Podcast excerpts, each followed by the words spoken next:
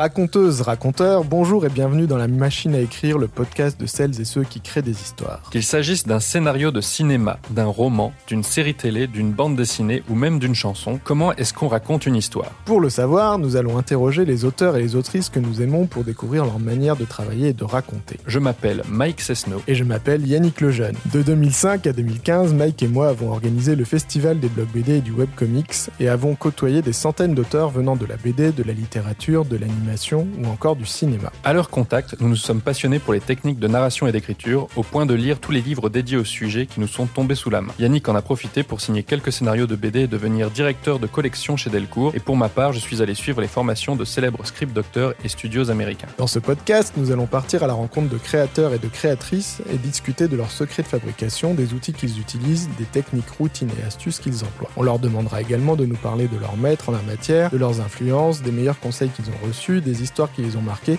et même de celles qu'ils ont détestées. Dans cet épisode, nous accueillons Arthur Depince, auteur de nombreuses séries de bandes dessinées à succès telles que Péché mignon, La marche du crabe et plus récemment Zombilenium qu'il a adapté au cinéma avec Alexis Ducor et pour lequel il a été nommé au César 2018 du meilleur film d'animation. Nous accueillons également Léonie de Ruger, romancière et scénariste de centaines d'épisodes de séries d'animation telles que Miraculous, Last Man, Les Crumpets ou encore Titeuf. Nous allons parler de leur début, des premières histoires qu'ils ont écrites, de comment ils en ont fait un métier et de comment organiser l'écriture d'une série feuilletonnante. Ils nous parleront aussi de comment on passe d'une bande dessinée à un film ou à une série, de comment le budget vient influencer l'écriture, des interdits des productions jeunesse, de la série Last Man et surtout des coulisses de fabrication du film Zombilenium. Dernière précision, nous diffusons cet épisode en deux parties. N'hésitez donc pas à vous abonner pour être prévenu lorsque la seconde partie sera disponible. Je crois qu'on a tout dit. Alors, générique.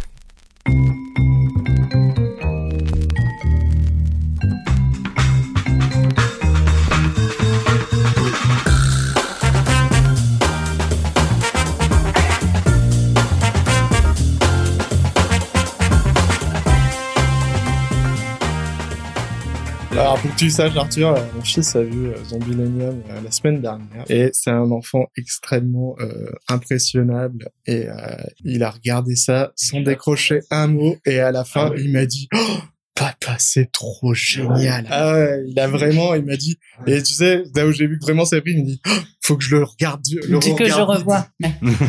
Et je Putain, pense bah, que le cool. message sur euh, finalement les enfants, euh, ils aiment avoir peur et tout ça, ça l'a Ouais. interrogé sur ses propres peurs d'enfant, tu vois. Ouais, ouais. Est-ce qu'il a eu peur euh, et, et- Au début. Au début? Au début. Et puis, euh, petit à petit, il a été pris par l'histoire et je crois que Gretchen, il a, il l'a trop aimé. Il est amoureux de Gretchen. hein. Il l'a un peu trop aimé. Cool. Tant mieux, non, ça c'est ces bien. Est-ce qu'il a eu sur ces peur euh, Enfin, normalement, le, on- enfin, le, le but c'était que le personnage en fait qui fait le plus peur, c'est la, la maîtresse. Oui. Et c'est, enfin, c'était vraiment le but. Alors limite les monstres, on veut qu'ils soient, euh, même les méchants, enfin, on veut qu'ils soient quand même relativement cool. Mais la maîtresse, surtout la scène où elle engueule la je petite trouvais fille. que c'est celle où, quand elle l'a poursuit la gamine et qu'elle la met dans le placard, moi, c'est ce qui m'a créé le plus de tension. Lui, il y a vu surtout de la violence. C'est-à-dire, il a pas Ouais. eu peur, il m'a dit, mais c'est horrible de faire ça. Ouais. tu vois. Et il y a plein de gamins qui demandent d'ailleurs, mais pourquoi, euh, ou d'adultes aussi, mais pourquoi est-ce qu'elle est aussi méchante la maîtresse? Et, et, euh, ça, c'est quand on faisait beaucoup d'interventions après les, projections, donc c'était à la sortie du film il y a trois ans. Et en fait, euh, oui, beaucoup de gens me disent pourquoi est-ce qu'elle est horrible? Et moi, je leur explique, mais en fait, pour moi, c'est pas une horrible maîtresse, c'est, enfin, avec mon vécu, c'est une maîtresse. J'ai eu que des maîtres, pratiquement que des maîtresses comme ça, qui étaient méchantes euh, sans aucune raison. euh, voilà, donc en fait, c'est bon, évidemment c'est un peu un retour de bâton. hein, mais heureusement qu'on peut se venger avec nos métiers. C'est ça qui est génial. On allait démarrer pour euh, vous demander, en ce moment, sur quoi vous écrivez? Eh bien, en ce moment là, je voilà, je poursuis ma série Zombilenium. En- Je suis en train de faire le tome 6, qui sera le dernier, Euh, et j'en aurai pour un petit bout de temps parce qu'il sera un peu plus épais que les autres. Moi, les autres, c'est le format franco-belge classique, c'est-à-dire 46 planches. Là, il y en aura 54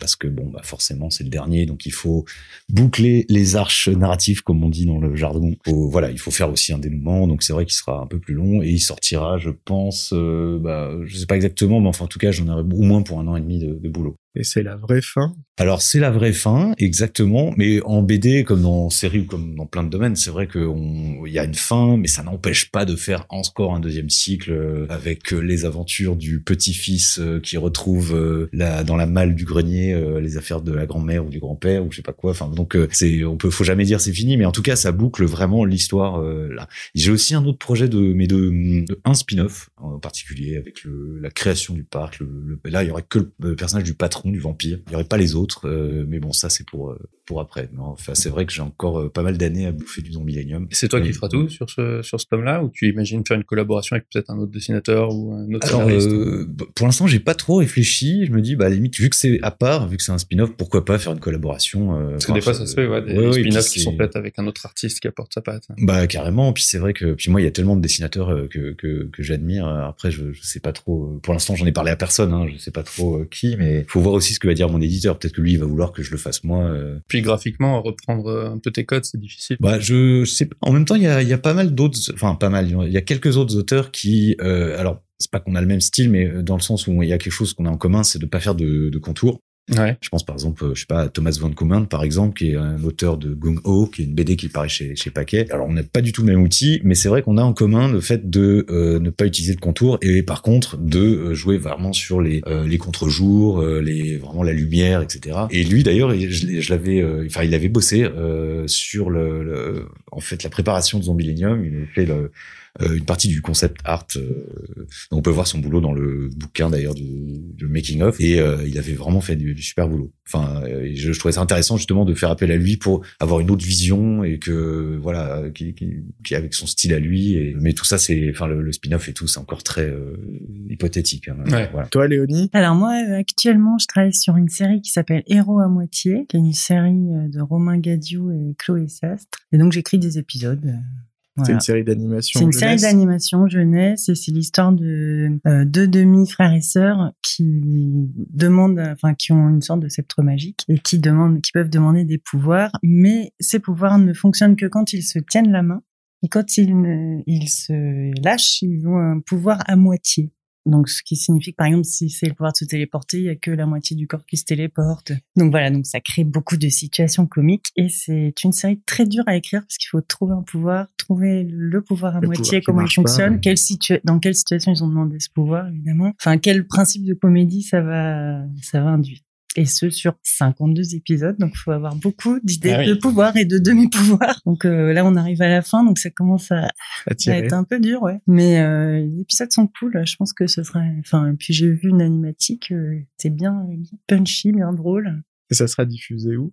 Elle se sera diffusée sur France Télé. Et quand tu écris ça, vous tu l'écris toute seule Vous êtes plusieurs C'est un pool de scénaristes Euh, bah, en fait, on n'a pas trop pu là. En plus, euh, ces deux dernières années, faire des réunions, euh, des writing rooms, c'était un peu technique, quoi. Il n'y a pas des writing rooms en Zoom. euh, Ben pff, non, là en fait on a fait cla- la situation classique quoi. Chaque, chaque euh, scénariste ou équipe de scénaristes envoie euh, des idées et puis les directeurs d'écriture ils, ils gèrent à distance. euh, chacun repart avec son épisode. Et donc euh, là j'ai écrit aussi avec euh, une co-autrice qui s'appelle Pauline Pinson. Donc j'ai fait des épisodes toute seule et des épisodes avec elle. On va remonter à vos débuts. Donc, on va commencer par Léonie. C'est quoi ton premier souvenir d'écriture? Je crois que le premier scénario que j'ai écrit c'était une un truc un peu parodique euh, pour ma mère et on regardait beaucoup de séries toutes les deux et c'était une, euh, un épisode de Derrick. Le Derrick. T'as Voilà, écrit un j'avais épisode pas de choisi, Derrick. j'avais pas choisi X Files ou euh, voilà, mais pour euh, voilà. C'est super, Derek. Ouais, c'est bien. Ça t'a inspiré, quoi. Ça m'a grave inspiré, non mais ça me faisait trop rire. donc je- voilà. Et toi, Arthur? Alors c'était en 94 ou 95, euh, l'histoire d'un d'un lycéen dont le prof de bio est un sorcier, et la prof de physique est une sorcière. Et en fait il y a une histoire où en fait il découvre ça, il devient copain avec le sorcier qui est gentil. Et puis euh, il y a une petite fée, il y a tout un truc un peu Heroic Fantasy mais dans la vraie vie. Et puis euh, un jour je sais pas la sorcière le surprend et tout ça, elle le change en grenouille. Et après il y a le cours de dissection de grenouille. Donc il est là oh là mon dieu et tout. Puis à la fin je sais pas une extrémiste, il y a le sorcier qui vient le sauver. Et en fait oui c'était c'était c'était Là je me suis dit tiens je pense que je ferai un truc dans un peu dans l'univers un peu fantastique et tout ça quoi. Faut le retrouver, faut le finir. hein. Mais je pense qu'il doit être quelque part chez mes parents. Prochain Enfin, que- métrage. ouais, voilà. Et toi, quand est-ce que tu t'es dit, tiens, je vais faire ça? Comprendre que le scénario c'était un métier, c'était vraiment cette époque de l'adolescence puisque j'étais euh, abonnée à Canal Jimmy et j'ai commencé à regarder beaucoup beaucoup de séries et j'ai commencé à comprendre que c'était vraiment écrit, et, enfin et qu'il y avait quand même plein de séries super cool. Moi j'étais déjà passionnée d'histoire, de romans, enfin j'étais en section littéraire et tout ça. J'ai compris à ce moment-là que À ce c'était moment-là que c'était- euh, ouais un Et art. alors, si on fait un fast-forward, à quel moment tu t'es dit, ça y est, maintenant je suis une professionnelle, je suis une, une Ah bah que j'ai vu que j'avais euh, quasiment 200 épisodes. euh. Ah, il a fait quand même 200 épisodes Non, peut-être avant, mais euh, Bon non, quand tu commences à gagner vraiment ta vie, en fait, c'est un peu Mm. malheureusement c'est un peu ça qui qui définit euh, le moment où tu dis ok c'est vraiment mon activité. Et toi, Arthur? Bah, en fait, c'est, euh, je pense, avec mon court métrage étudiant, euh, parce que à la base, je faisais surtout des courts métrages. Enfin, j'en ai pas fait énormément, mais c'est n'empêche un moyen de, raconter une histoire et on est seul maître à bord. Et, et donc, euh, surtout quand le, le dit court métrage après passe dans des festivals et tout, bon bah voilà, ça y est, on a un peu le, le pied à l'étrier. Après, j'ai fait ce court métrage avec les crabes, mais c'est vrai que rapidement, j'ai voulu aller vers euh, notam- autre chose, notamment la BD, parce que bah, ça permet de raconter des histoires plus longues. C'est vrai qu'un court métrage, comme son nom l'indique, c'est court. On peut dire beaucoup de choses avec un court métrage, mais c'est vrai que très vite, j'ai été un peu, j'ai eu envie de faire des BD, notamment d'aventure, où les personnages évoluent, où on suit les personnages. Et en fait, ce premier court métrage que j'avais fait à l'école, qui s'appelle Géraldine, qui est une, euh, donc c'était en, euh, c'était il y a 21 ans. Oh là là. Euh, donc c'est un court métrage d'un homme qui se réveille transformé en femme. Et en fait, très vite, j'ai même eu envie de faire presque une, d'un projet de série, de faire des suites, euh, de faire euh, quelque chose de plus long. Je me suis dit là, il, enfin ce personnage, il faut que qu'elle vive plein de trucs. Euh, Il y a plein de trucs à raconter. euh, et c'est là où je me suis dit bon bah voilà, il faut que je trouve un format. euh, donc ça a été après la BD, puis après le long métrage, puis ensuite les séries. Un format qui permette vraiment de. C'est ça qui est intéressant. On va les personnages, les, voir grandir, les voir vivre. les voir parfois même mourir. donc ça, c'est c'est vraiment c'est grisant quoi. Alors maintenant, on va parler de routine de travail. C'est la Ah. fameuse question qui correspond à si vous étiez dessinateur, on vous dirait qu'est-ce que vous utilisez comme papier?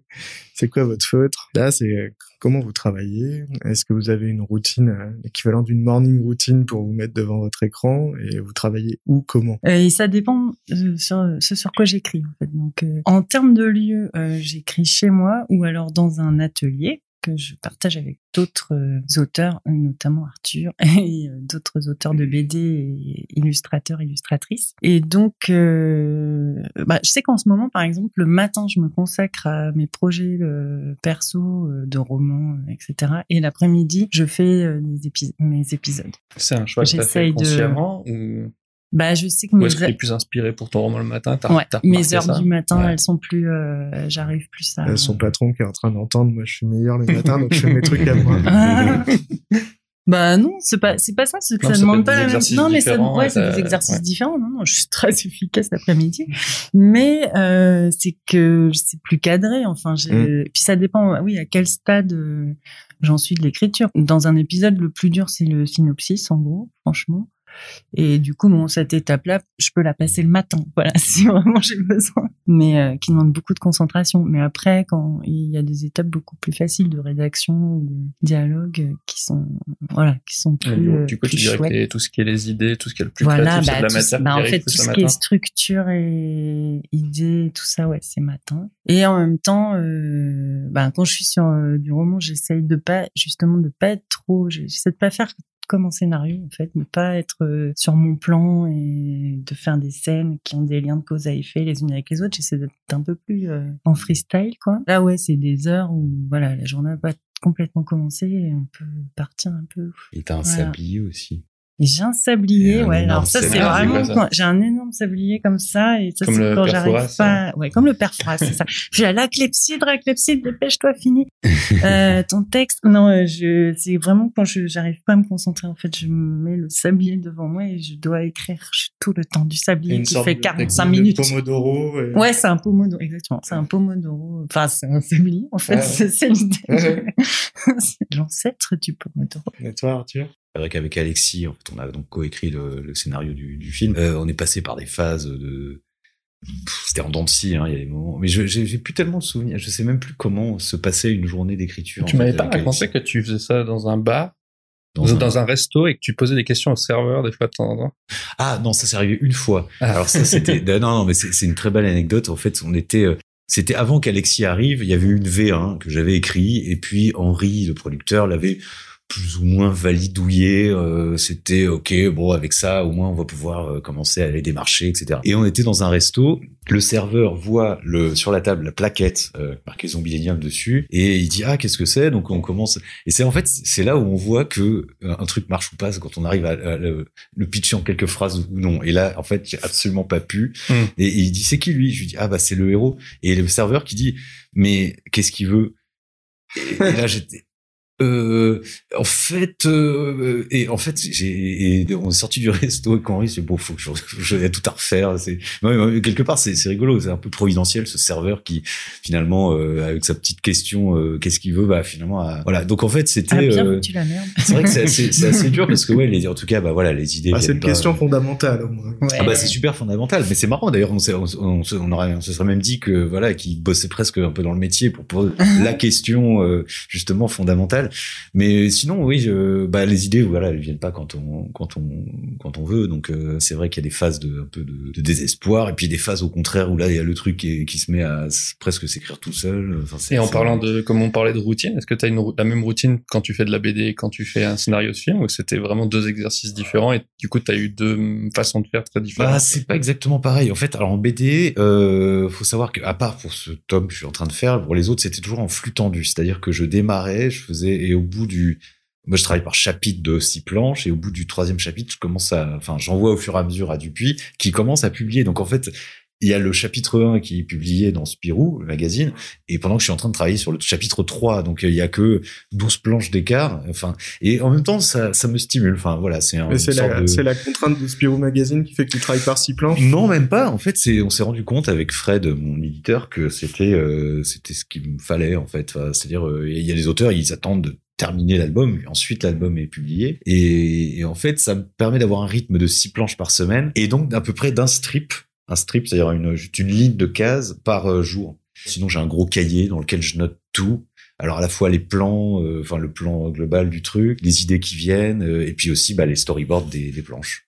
Est-ce que tu avais une routine différente quand c'était du scénario, genre pour ton film? Ah oui, là c'était différent. Alors je pense qu'il y avait, alors bah, là là on a fait le truc un peu classique avec les post-it, hein, euh, mhm. mais je crois que très vite, euh, c'était plus finalement par les, les rajouts sur le document Word que le truc est venu plutôt que, que le truc des post-it. Euh, je me rappelle, j'avais travaillé avec un avant Alexis, j'avais fait une tentative de travailler avec un, un autre co-scénariste, mais finalement, bon, ça, ça n'a pas abouti. Mais lui, c'était assez curieux parce qu'il mettait des post-it, mais jamais, à aucun moment, il ne déplaçait les post-it. Donc là, je, je, je comprenais pas trop le, le du, du, coup. Euh, Peut-être explique pour, ouais, pour les gens qui connaissent pas, c'est quoi les post-it Bah, en fait, c'est, c'est, remarque, toi, toi Luni, tu expliqueras peut-être ça bah, mieux, mais c'est ce qu'on voit les auteurs américains, ils mettent tout le temps plein de post-it sur les. En fait, c'est pas un scénario, c'est tout le temps à.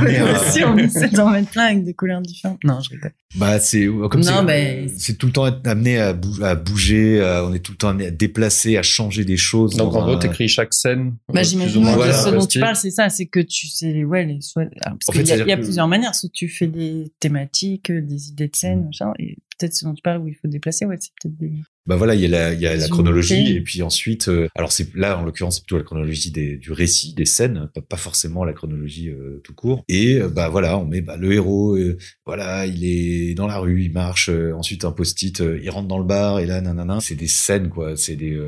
et tu réfléchis pas en termes de structure de cette manière quand tu fais la bande dessinée?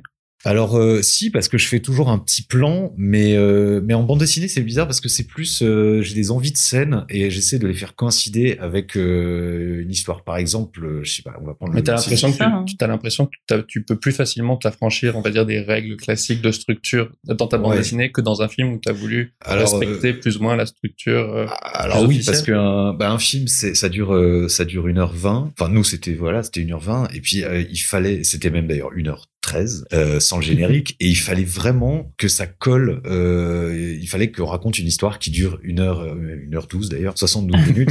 Il fallait que ça fasse 72 minutes pas une de plus. Et donc là évidemment ça ça rajoute quand même un truc. En BD enfin même s'il y a un nombre de planches limité si je raconte pas ça bah, je le raconterai dans le tome suivant. Donc c'est un peu plus euh, cool. Et puis bah par exemple euh, dans le tome 3 à un moment j'avais vraiment eu envie de faire arriver ce personnage ce nouveau directeur qui qui euh, décide de, de mordre les visiteurs pour en faire des vampires. Bon, et puis voilà, je voulais aussi faire un, une scène avec euh, une, un dialogue entre les passagers du train fantôme qui sont limite euh, sur le point de mourir, mais en fait qui font des blagues, et puis euh, l'énorme démon qui euh, et la sorcière qui s'engueule avec lui, etc. Enfin, mettre un peu du vaudeville dans une scène plutôt. Donc voilà, c'est des idées. Des envies et puis j'essaie de faire rentrer ça un peu au, au chausse-pied euh, dans, dans une trame. euh. Donc c'est pas tout à fait pareil. C'est quand même beaucoup. Pour le film, c'est plus. On se pose beaucoup plus de questions et c'était vraiment beaucoup plus difficile, j'ai trouvé. Et la contrainte d'animation, parce que j'imagine, ben, quand tu travailles sur un, sé- un, un épisode d'une série jeunesse, quand tu travailles sur ton roman, euh, c'est pas du tout la, la même chose. Ah, Est-ce que la contrainte qui vous oblige à vous dire, attention, si j'écris ça, il va falloir le dessiner, le mettre en animation, le faire entrer, c'est une contrainte qui Ah est plutôt ben, positive ou négative c'est plutôt positif. De toute façon, on peut pas trop faire autrement. Enfin, je veux dire, si ça peut pas se fabriquer, euh, ça n'existera pas.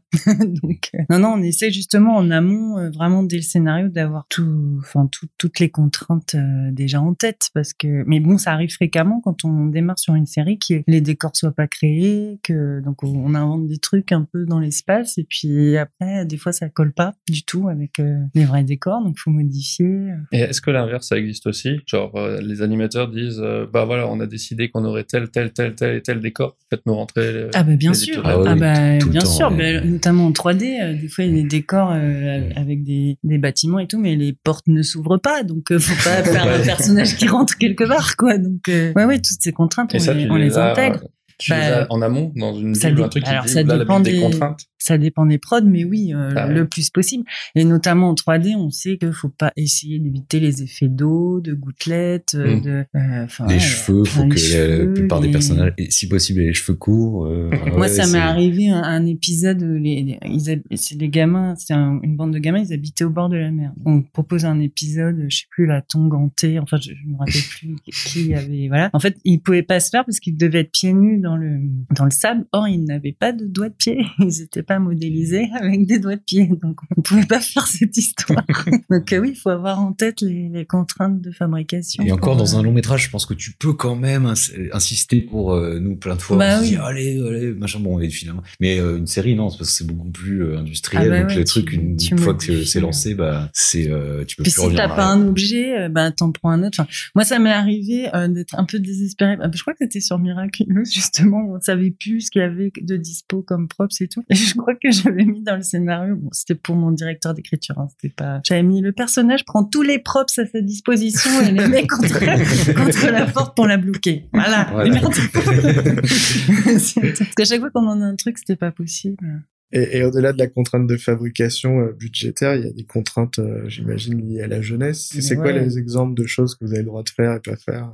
Alors, ça dépend en fait des diffuseurs Ouais. et ça dépend des coproductions parce qu'il y a les pays anglo-saxons sont en général beaucoup plus frileux que nous euh, Ouais. sur plein de choses. Donc Miraculous avec Disney d'un côté. ah bah alors Miraculous par euh, exemple, alors c'est des super-héros, ils se baladent, euh, ils grimpent sur les toits et tout ça, mais par exemple dans un épisode, on voulait qu'ils emmènent un autre euh, enfant euh, avec eux. Donc ils sautent du toit avec lui et tout. Et là, ouh, là, non, non, non, euh, c'est pas possible. Il faut un casque ou une protection. T'as mis ça sur un toit. C'est de se battre, il n'y a pas de Et, et on avait dû ruser avec mon co-auteur euh, Mathieu Choquin. On avait, on avait fait qu'il y il avait une réception sur le toit et donc il prenait un plat, une soupière, Une soupière. une casserole, et il mettait sur la tête en disant attention, la sécurité avant tout. Enfin voilà, on, on a essayé d'en faire un gag quoi. Mais voilà, c'est Du coup, genre- après, plein d'enfants se sont jetés avec des casseroles avec des sur casseroles la sur tête, voilà, exactement. Non, mais ça, ça passe. En fait, on arrive, enfin, ils arrivent à accepter quand, quand ça passe avec. euh, Mais pareil, oui, sur le toit, il faut qu'il y ait des barrières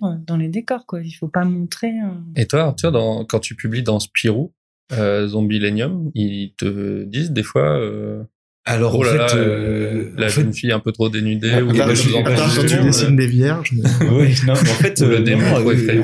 Spirou, c'est c'est ça qui est incroyable, c'est qu'ils m'ont jamais euh, enquiquiné avec des, des. Alors, il y a parfois si par- pour le magazine, mais après, c'est à dire que bon, il y a le ce que je fais qui va être fait pour, pour donc destiné à être un- aussi un album.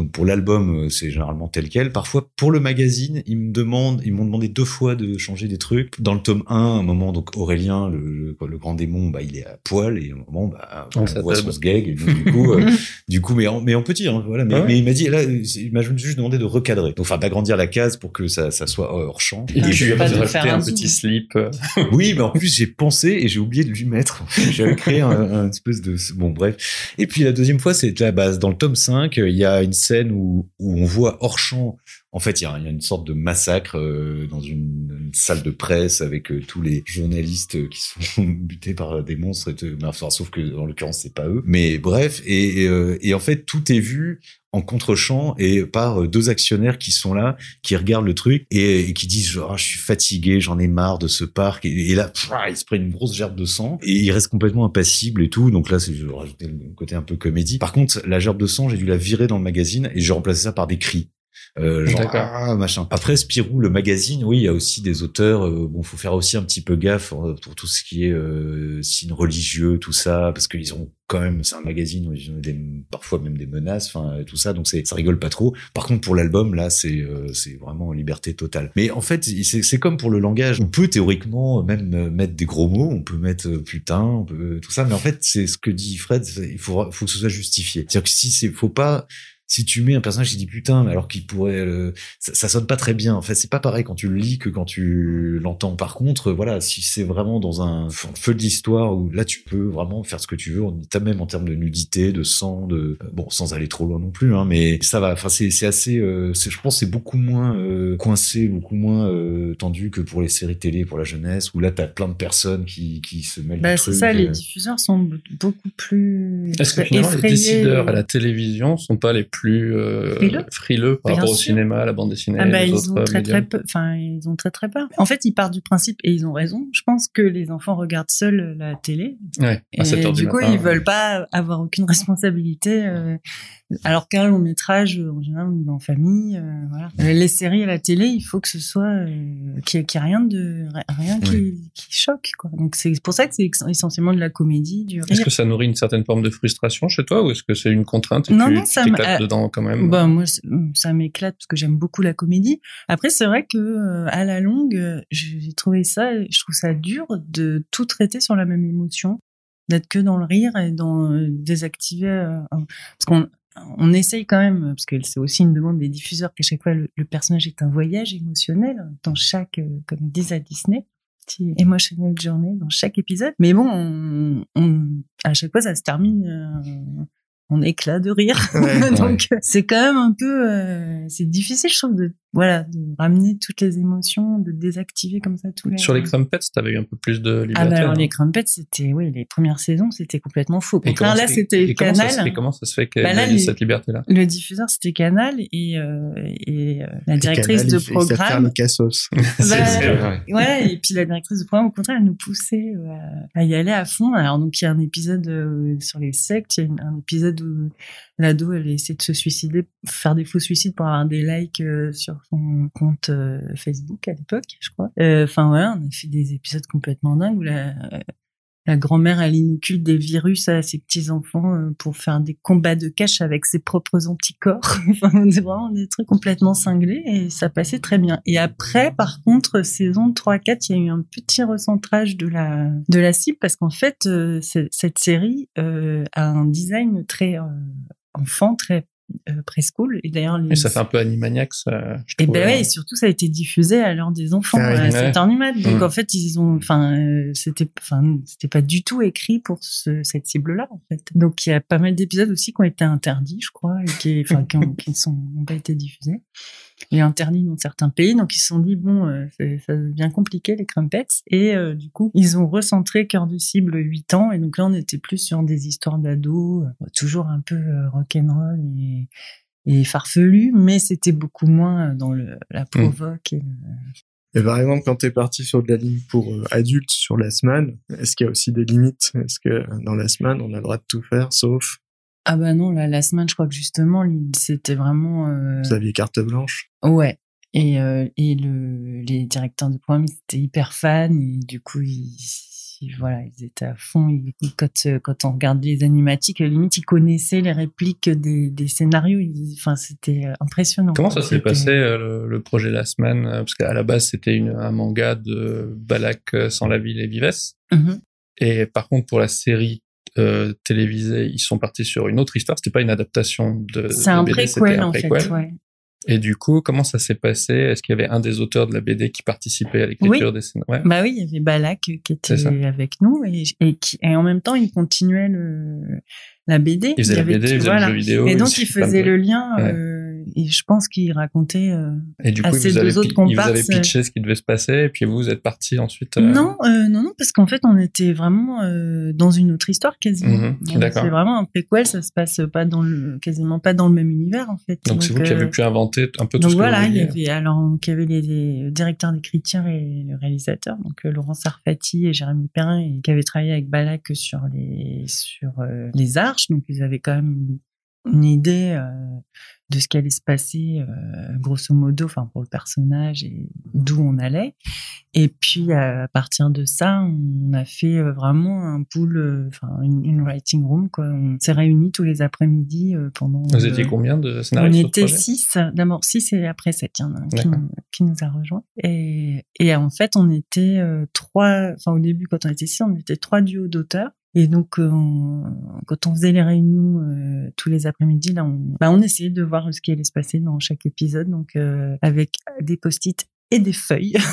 donc, il y avait des feuilles des épisodes, et puis on rajoutait les post-it dessus, genre euh, cette idée-là, Donc en il gros, irait quand bien là, il irait faut là. avoir un grand mur et Ah plein ouais. de post-it, quoi. Enfin, on imagine qu'il faut Ouais. Final Draft et des super outils Ouais. numériques et en fait, euh, tout se fait. Ah, moi, je l'ai Final Draft, mais alors je m'en sers à 1% de ses possibilités, je pense. mais- Et vous avez déjà essayé des outils genre Celtex ou des, des, des systèmes de post-it, mais sur téléphone ou sur ben iPad ou ouais, ça, moi ou j'ai euh, Scrivener et Final Draft, mais je sais, franchement, euh, j'ai- c'est pas, j'arrive pas très bien à m'en servir. Le charme du post-it et du grand Le tableau, c'est quand même mieux. Oui, après, je, je suis pas, enfin, moi, j'ai pas, je, je commence mes post-it, puis en général, j'arrête au bout d'un moment et je me mets à. Ça aide à démarrer, puis après Ouais. tu passes. euh, Non, mais ça dépend. Puis ça dépend. Je pense que c'est très utile quand on fait euh, comme ça des séries feuilletonnantes Mm.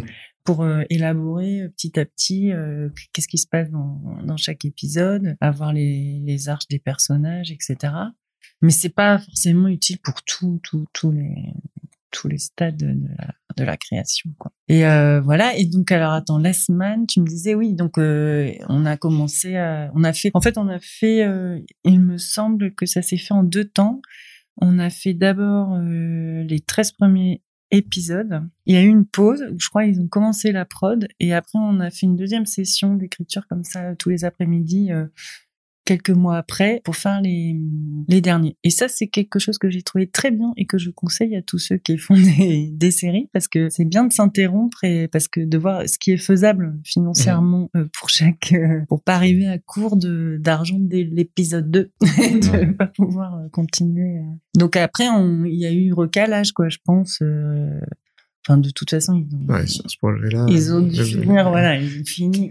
La Ouais. question du Ils budget. ont, voilà, était bah, ils ont déployé des trésors euh, d'ingéniosité enfin, au niveau de la réelle, c'est impressionnant. Quoi. Ouais. Justement, pour, euh, Mais ça se pour voit pas, pas. que ça se voit. Quand mais on c'est regarde fou. la, la- Bah, en fait, il y a l'intégrale sur Netflix. Ah bah, quand on ouais, regarde l'intégrale, on se dit voilà, la est ouf. Mais ouais, c'est ça qui est. Tu vois euh, pas qu'il y a de la réhute, mais de... Non, ça se voit pas. Et en plus, même la qualité des, des épisodes est constante. Moi, je l'ai rematé pense euh, du coup sur il y a des Netflix. plans qui... Je crois qu'il m'avait- dit jamais. un, Non, il y a, jamais un épisode où tu te dis, oh là, ils se sont pas trop foulés. Enfin, c'est bon, c'est, je trouve que c'est même euh, crescendo, Ouais, en fait. bien. Euh, ouais, donc, non, mais c'est bien, c'est bien speed. Et en plus, moi, je, je crois qu'au début, je pensais qu'on écrivait des 26 minutes. Je... Parce qu'en plus, les scénarios, si je me souviens bien, ils faisaient 22, 24 Mais ça fait la moitié, non ça Et en fait... fait, ça fait 13. Ouais, ça fait 13. Ouais, mais on C'est s'en- dense. Donc, euh. D'où le rythme. Et oui, et je crois, si, si je dis pas de bêtises, je crois qu'il y a un plan euh, sur un gong ou une or- euh, pour les, les matchs. Je crois, je crois que c'est le même qui est réutilisé, mais et on s'aperçoit pas que c'est le même. Mais ça, toujours je- moi, je trouve que c'est en plus euh, un petit peu euh, dans les hommages des dessins animés d'avant où on Ouais. slidait euh, ouais. un, un cellulo sur l'écran pour faire. Ce que j'allais dire. Ça, Ça, il y avait- finalement, il y a un petit côté rétro En qui fait, est ça plutôt fait, plaisant. ouais, ça Ouais. fait du, style. Ouais, il y avait les, les- on retrouve les codes des mangas japonais qui Mhm. réutilisaient à mort parce que voilà aussi pareil et on sent que comme c'est leur inspiration aussi bah ça ça, Ça rend passe bien ça rend nickel, bien ça ouais, passe. Et toi, Arthur, sur euh, Zombilenium, il y a des moments où euh, le budget euh, est venu. euh, Ah bah oui, oui, on a carrément dû. euh, on avait, on avait donc d'abord il y a eu l'écriture, ensuite il y a eu euh, donc le storyboard et le montage en fait, parce que le montage se fait en dessin animé avant euh, la réalisation, alors que dans un film, enfin, euh, on shoot les trucs et ensuite le montage se fait, mais en animation ça coûte tellement cher que que chaque scène est fabriquée à partir d'un montage déjà coupé mais euh, à la seconde enfin ou à la voire même à l'image quoi. Donc euh, euh, donc pendant cette phase là donc on, on travaillait donc avec euh, Benjamin Massoubre qui était notre monteur et qui lui donc faisait mettait bout à bout les, les images de storyboard en rajoutant des parfois même euh, des voix, on faisait des voix témoins, on faisait des voix témoins, c'est-à-dire que c'est des voix pas du tout professionnelles, en Mm. c'est souvent les nôtres, mais pour voir si ça matchait, si ça rentrait dans le, le timing. Et euh, oui, alors à ce stade-là, euh, ça devait faire au départ même, enfin oui, on a on arrivait à 90 minutes. Et donc là, bon évidemment, mais on le savait, il a fallu couper. Mais on arrivait à une version de 74 minutes hors générique. Et là, le producteur dit non, mais euh, ouais, quand même, on, on a insisté, on dit non, mais là c'est incompressible, on peut rien faire. Et puis finalement, il est revenu un peu, le pauvre, un peu penaud, en disant j'ai parlé avec mes partenaires financiers. En fait, il faut vraiment que ça fasse 72 parce que c'est vraiment pour une raison parfois débile, c'est que ça rassure tout simplement tous les gens qui mettent des billes euh, et on leur dit 72, ils veulent 72. Ce qui est peut-être pas d'ailleurs complètement idiot puisque au moins c'est peut-être grâce à ça d'ailleurs que le film s'est fait jusqu'au bout.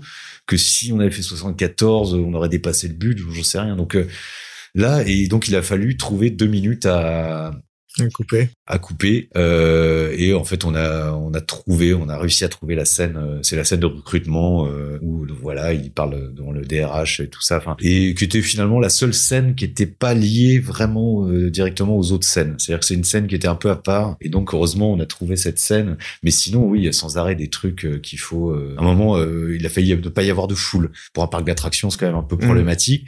Alors et, et en plus le pire c'est que tout le monde disait oui mais bon c'est pas grave parce que dans l'histoire le parc il est censé ne pas ne pas trop marcher Oui, ne pas avoir beaucoup de public. Je dis mais il y a une différence entre ne pas trop marcher et Ouais, être vide. et alors on a on a regardé notamment euh, c'est- Alexis qui m'avait dit ça qui m'a dit de regarder euh, les indestructibles le premier. Euh, à la fin il y a une baston dans une ville une grande mégapole américaine avec le méchant le gros robot et puis Mm. tout le monde. Et en fait il m'a dit regarde bien et quand tu regardes la scène et que tu mets sur pause t'as as, l'impression que t'as des millions de personnes dans les rues et en fait non t'as 20 personnes maxi euh, à l'écran Mm. euh, à l'époque, je pense que Pixar, c'était pas le Pixar de maintenant. Ils avaient peut-être pas non plus, euh, enfin, ils avaient des budgets énormes, mais ils avaient peut-être pas les moyens. Et en fait, ils, ils ont trouvé euh, que voilà, en mettant de temps en temps un petit bonhomme qui court, bah ça fait, Bien ça fait le job. Et en fait, euh, avec nous, il y avait euh, notamment Sabine Itier qui, qui d'ailleurs va être la réalisatrice de la série, qui travaille à Angoulême, qui est un peu, enfin, qui faisait plein de trucs. Elle a fait de la modée, elle a fait, elle s'est occupée des personnages. Enfin, c'est un peu le couteau suisse de, de la prod. Et euh, elle a trouvé justement un moyen de réutiliser certains personnages,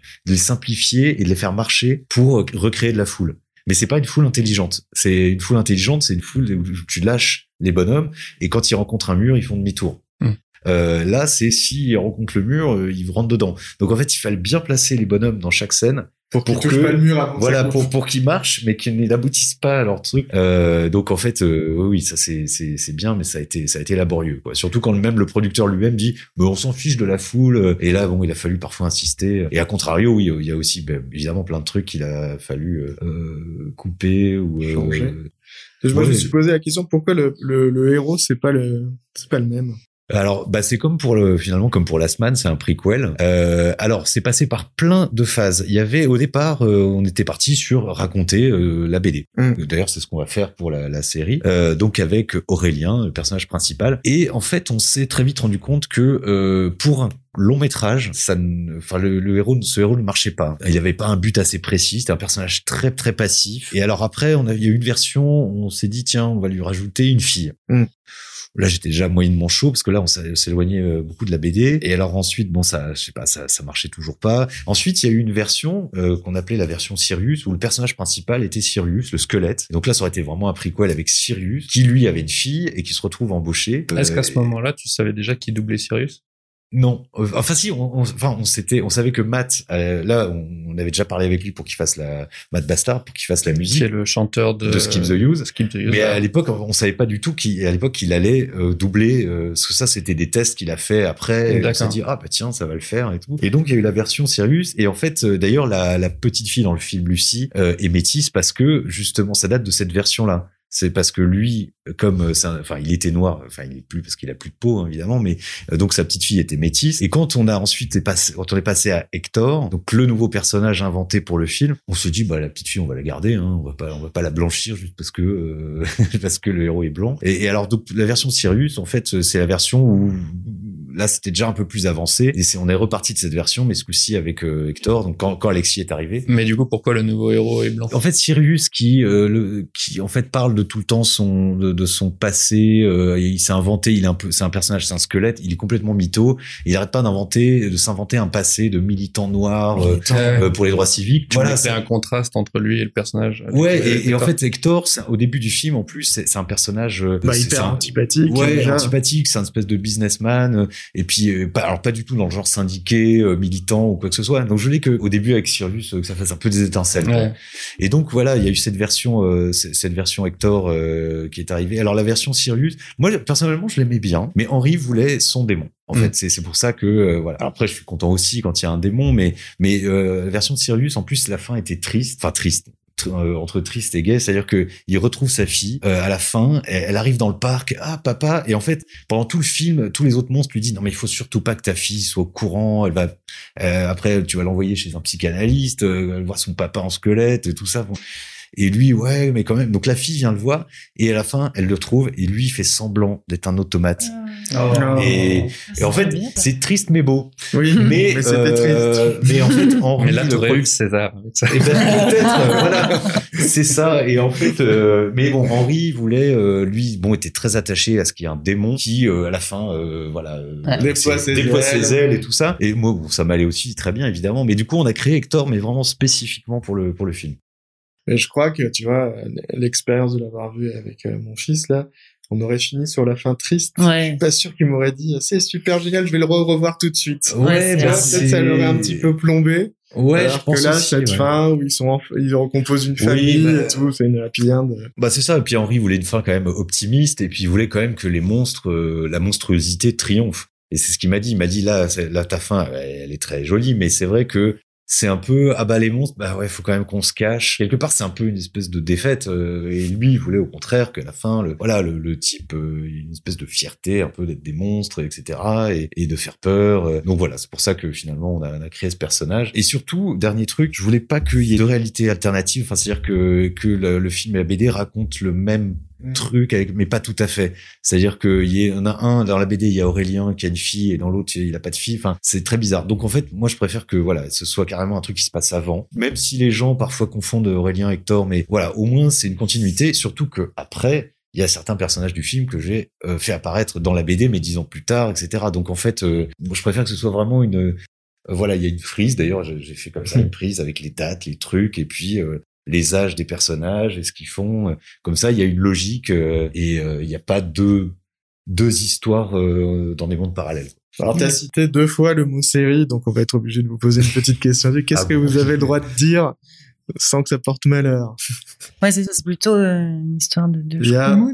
Éventuellement un projet de série, on s'arrête là, c'est pas mal ça comme. Bah euh, oui, en fait, bah, il y a un projet de série euh, Zombilenium, alors ce coup-ci qui sera basé sur euh, la sur la BD, donc avec euh, donc Aurélien et alors ce- bah la, si la première saison serait les tomes 1 2 3, la deuxième serait les tomes 4 5 6. Mais bon, pour l'instant, c'est évidemment on a il- euh, voilà, c'est en discussion, c'est la phase où justement faut trouver les partenaires financiers, etc. Donc on peut juste dire que c'est un projet. C'est un projet et bon pour l'instant l'idée, euh, enfin l'ambition, les, les intentions en tout cas, c'est de de coller à la BD, mais aussi de densifier un peu l'univers euh, et de peut-être pouvoir ajouter des, des intrigues de plus de bureaux, de trucs qui se passent dans le parc, Ouais. euh, tout cet aspect un peu. euh, un peu The Office en fait Un parce peu que The Office. Non, mais en fait c'est vrai que moi c'est un truc qui a c'est vrai que la BD c'est les 46 planches c'est quand même pas beaucoup Ouais. et euh, moi c'est vrai que si j'avais pu c'est vrai que j'aurais développé notamment j'aurais fait plus de scènes qui se passent au milieu dans le milieu des villageois et aussi plus de scènes de de vie de bureau de des monstres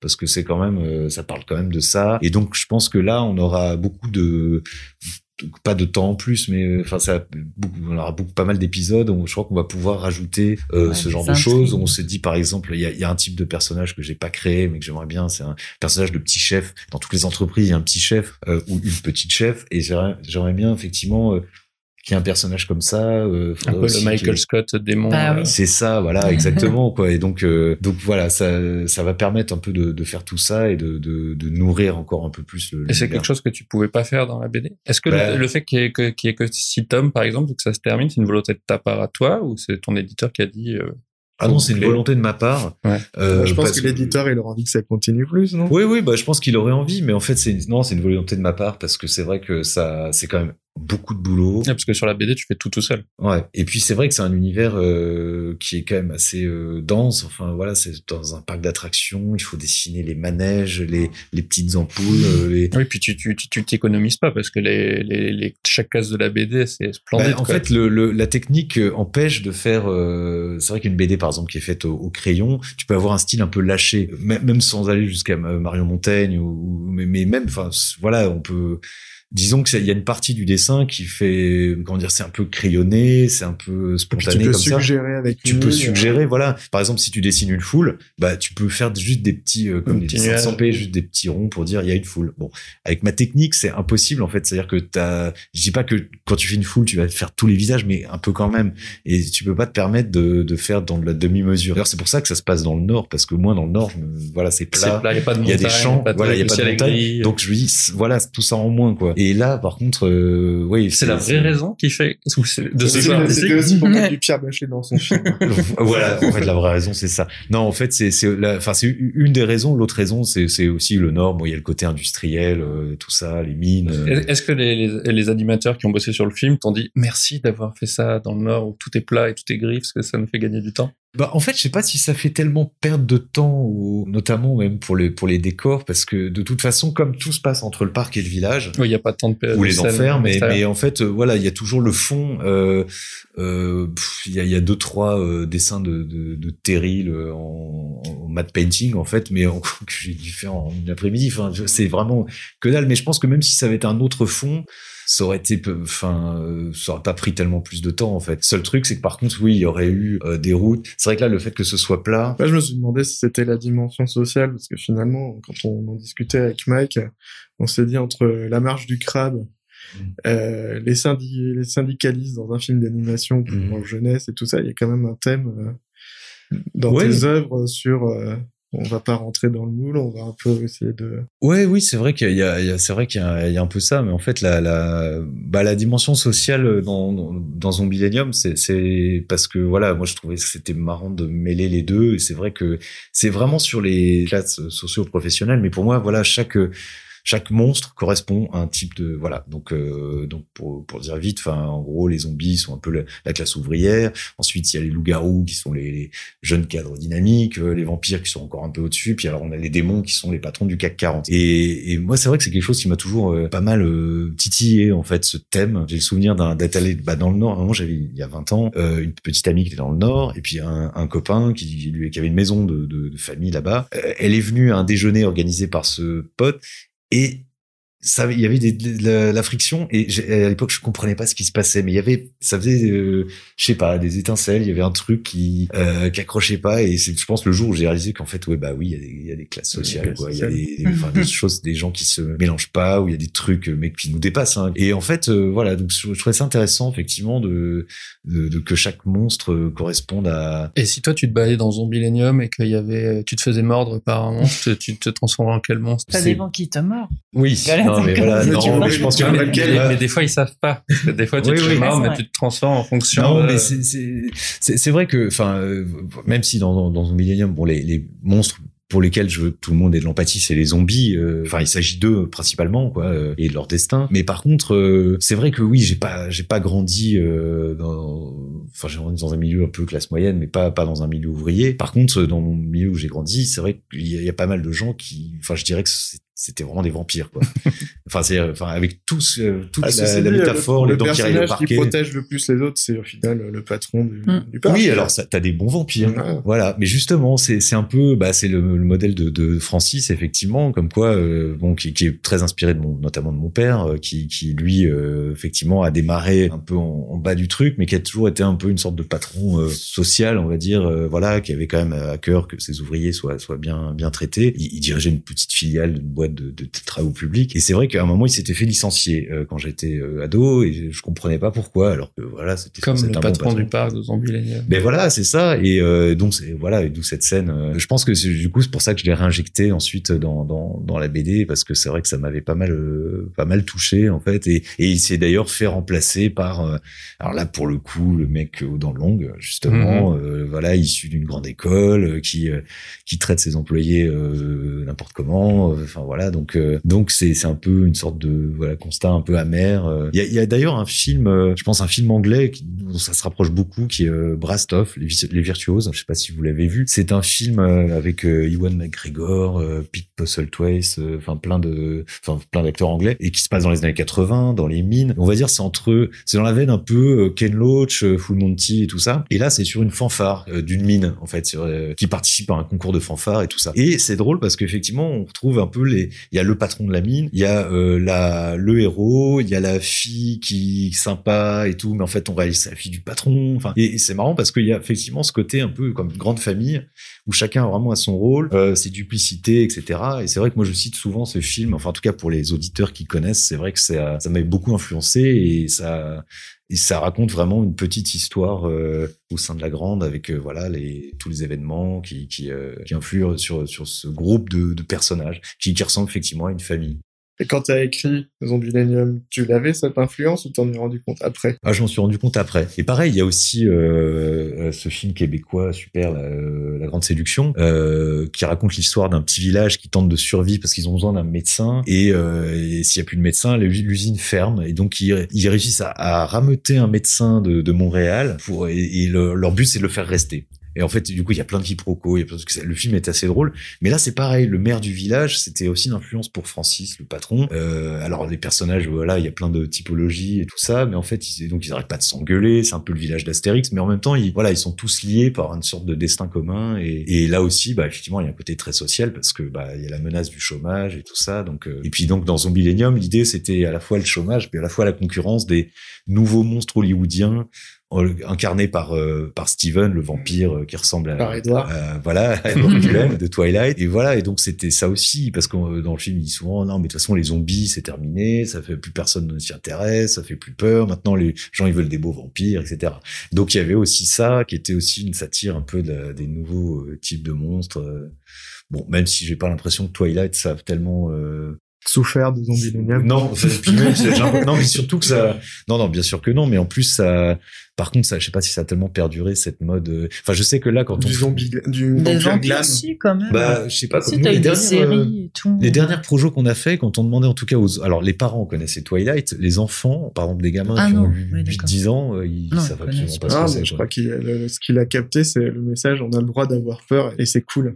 Oui, bah et voilà. du coup, lui, il a reçu ça. Alors, c'est son histoire aussi, mais le, Ouais, côté Twilight, non, ça lui est passé. Non, mais ça c'est un putain un clin d'œil, mais mais mais n'empêche que voilà, c'est aussi un peu un clin d'œil. Bah, on parlait tout à l'heure des des séries télé, euh, justement des exigences des chaînes euh, qui veulent que rien dépasse, que tout soit, qu'il y ait surtout pas de violence et tout. Et, euh, et c'est bah, c'est un peu le même truc quoi. Ces gens, ah les zombies c'est sale, non on va mettre des beaux vampires. Il y a d'ailleurs un des un des personnages qui dit ah oui puis on pourrait mettre des chats aussi. Mm. Enfin, bon et- Ouais. et, voilà donc c'est c'est un peu ce ce, ce truc faut que tout soit édulcoré etc. Donc euh, voilà c'est ça parle aussi de ça. Et toi, Léonie, est-ce que dans tes, dans ce que tu insuffles, même si tu as une Bible très carrée, hein, est-ce que tu sens qu'il y a des, des sortes de thématiques récurrentes dans ce que tu écris ou dans tes romans? Est-ce qu'il y a des choses Alors, on a tous des petites marottes, je pense, les scénaristes, ouais, effectivement.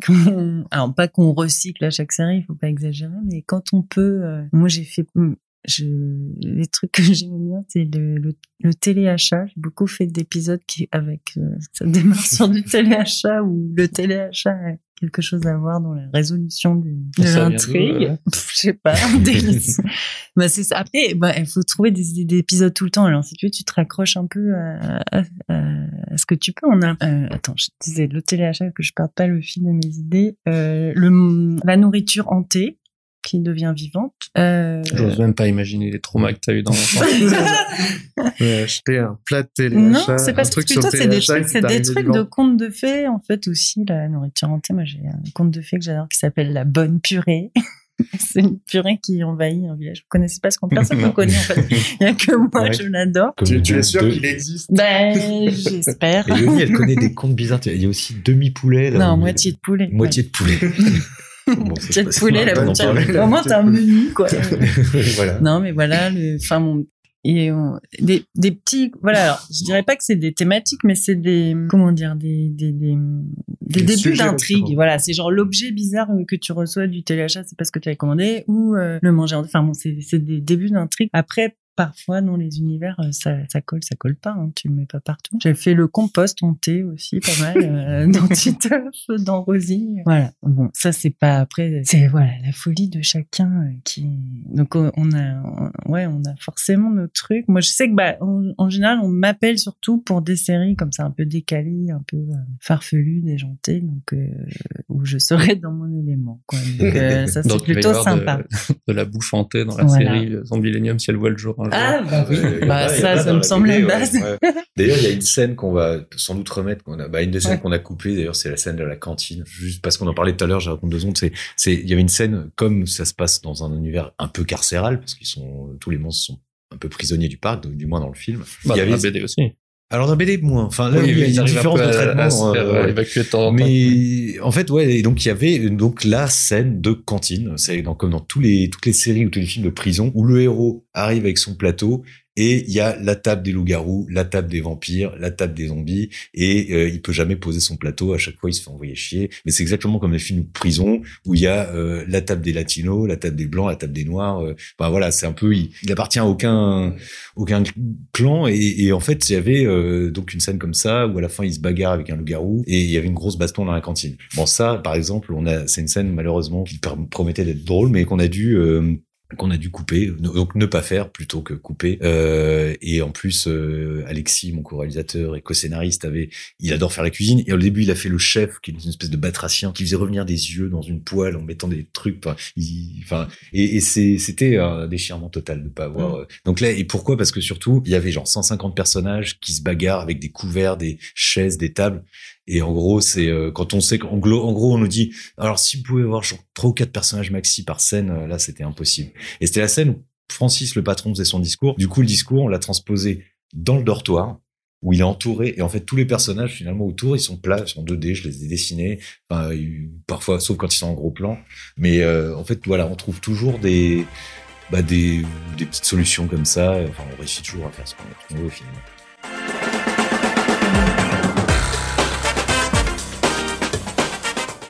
Bon, voilà, le premier épisode est fini. Qu'est-ce que t'en as pensé?